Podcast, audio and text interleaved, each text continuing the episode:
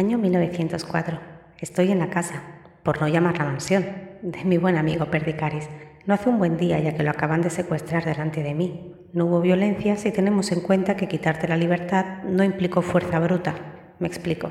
Las personas, bandidos según las autoridades, le trataron con suma delicadeza. De hecho, a mí me pidieron perdón por llevárselo y dejarme allí, plantada, con el almuerzo a medio terminar.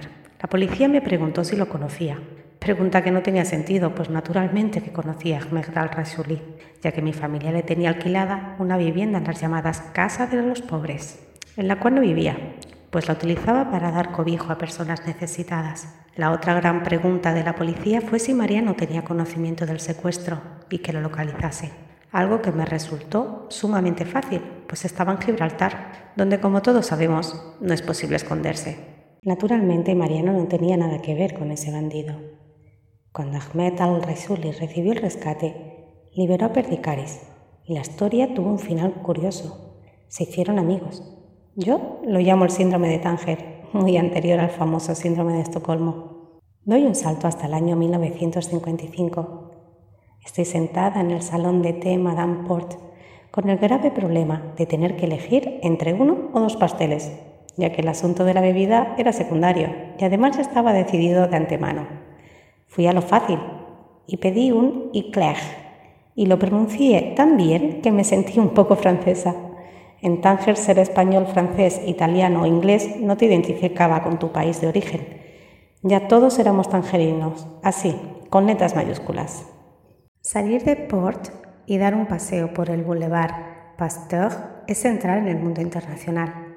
Las tiendas y sus escaparates son increíbles y están siempre abiertas, según la religión del dueño. Los viernes las tiendas de los musulmanes cerradas, los sábados la de los hebreos y los domingos la de los cristianos, por lo que ir de tiendas se basaba en el día de la semana.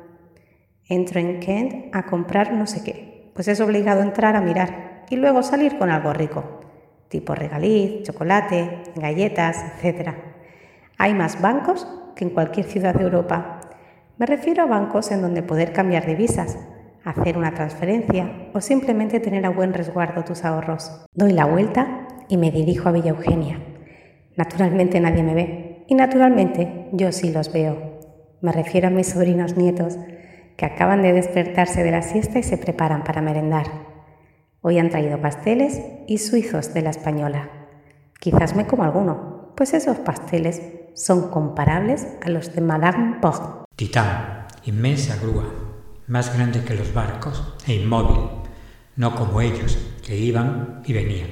Ella siempre a la espera de mi subida al torreón para dejarse ver. Siempre estuvo muy lejos. De hecho, cuando llegaba yo en el transbordador del de Algeciras, la debían de esconder para que no la viese. Quizás para que no viese lo vieja que era, lo oxidada que estaba. Ellos siempre tan delicados conmigo, cuidando de que no viera la realidad. No fuese a ser que si la descubría me volviese como ellos, reales y oxidados.